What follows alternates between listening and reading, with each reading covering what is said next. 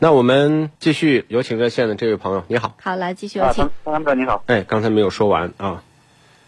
我我就说你你帮我排个序，我排一个思域，一个卡罗拉，一个速腾，一个四零八，就就家用后期小毛病少一点啊，长期使用的是思域呢，你买一点零还是一点五的？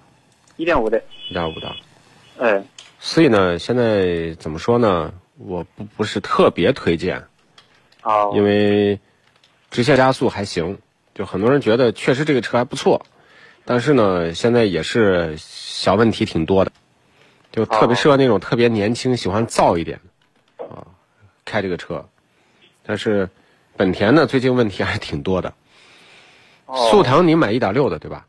对对，动力不那错，个就我就是考虑它动力不足，那个一点四 T 的又是反扭合又是对不燃的，， 一点六的加速跟五菱宏光似的，就基本上提速的感觉跟面包车可以比了。那就很肉了，那不是一般的肉。是四零八一点八可以考虑，卡罗拉一点二 T 或者双擎的可以考虑，但双擎的后备箱稍微有点小啊。就是反起那个货物箱，反起我也去看了的，就是货物箱太小了，嗯，对， 那就你四零八可以看一下。那四零八跟跟这个卡罗拉一点二 T 到底还是哪个后期少毛病还少一点呢？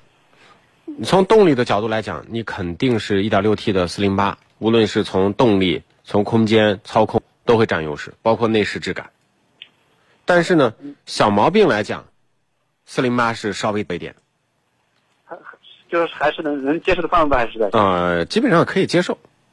还是能接受。啊对，也就不是还也不是那种特别的那种，还不是。是，就是不是说成天坏啊，问题各种多。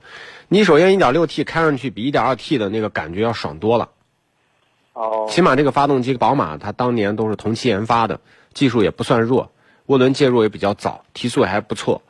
第二个就是它轴距也挺长，而且呢，就是法系车的底盘调教，呃，要比这个，比如说你开卡罗拉上一百公里的时速，车里面就有点吵了。就是它的降噪的这个能力很差，但四零八一百公里的时速感觉还是挺稳的。那那点四零八还是可以吧？就是说各有千秋，但是呢，它可没有卡罗拉日系车的那种三大件儿的那种稳定性啊，发动机、变速箱那种故障率那么低，但是呢，也在可以接受的范围他这能他这能接受的还是能接受就可以了。啊，你可以考虑，好吗？哦，好好好，就是退一万步来讲，你真的有问题，你找我，我还能给你解决。哈哈，那谢谢唐老长了。 没事儿没事儿，咱们不能说只管推荐不管售后，就是做咱们这个节目呢，就是我们不但就是说有时候推荐车呢，不是说这个车完全没毛病，或者是完全有毛病，而是说也要综合考虑，比如说售后服务好，这个车呢它不是批次性的问题，或者不是骨子里的问题，啊、而且这个厂还算是负责任，它它有这个技术能力，虽然也有瑕疵，但是我不能说所有的车就就找那个完全没有问题的，很少，没有没有这样的车。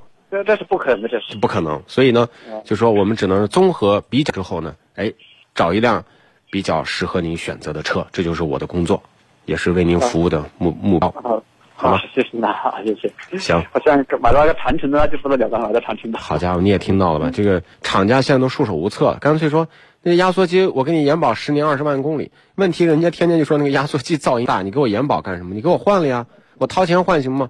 对不起，没办法这事儿。啊没办法了。对 对，我行是，我是从前年就前年前年就开始听的。哦好的，谢谢，请继续支持我们，好吗？好好，谢谢。嗯，好，再见，拜拜。啊啊，拜拜。